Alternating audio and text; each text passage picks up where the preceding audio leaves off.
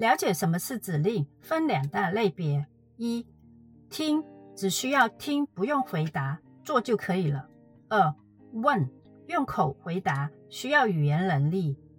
而指令又可细分为两小类别：一、不需要移动身体，只坐在椅子上直接回应或做，类似肢体语言；二、有一段距离回应问题或动作，如拍手、举手，或近距离回应问题或走过去、走过来。孩童回忆问题也是有两个范畴：一、简单，例如拍手。举手，早上好，坐下。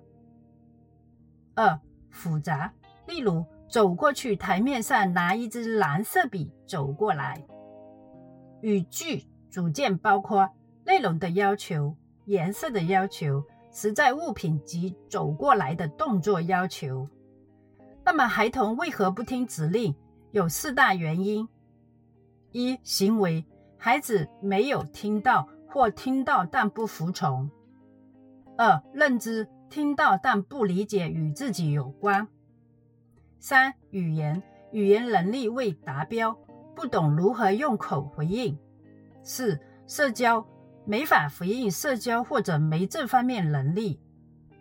借鉴兔妈当年做法，做基础训练技巧五部曲。一、行为要求孩子做到基本要服从。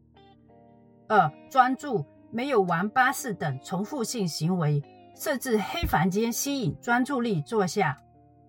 三、认知，先回应简单的远及近，坐下来等。四、语言，简单的单字如球、苹果，站起来，坐下。五、语句组件，要求孩子做到走过去拿球过来等等。最后强调，每个小朋友都是独特的，孩童不听指令也是会有其他因素。家长可上网搜索，了解更多这方面的资讯。兔妈希望家长有时间追看以上理论，下集具体分享如何训练新儿听从指令。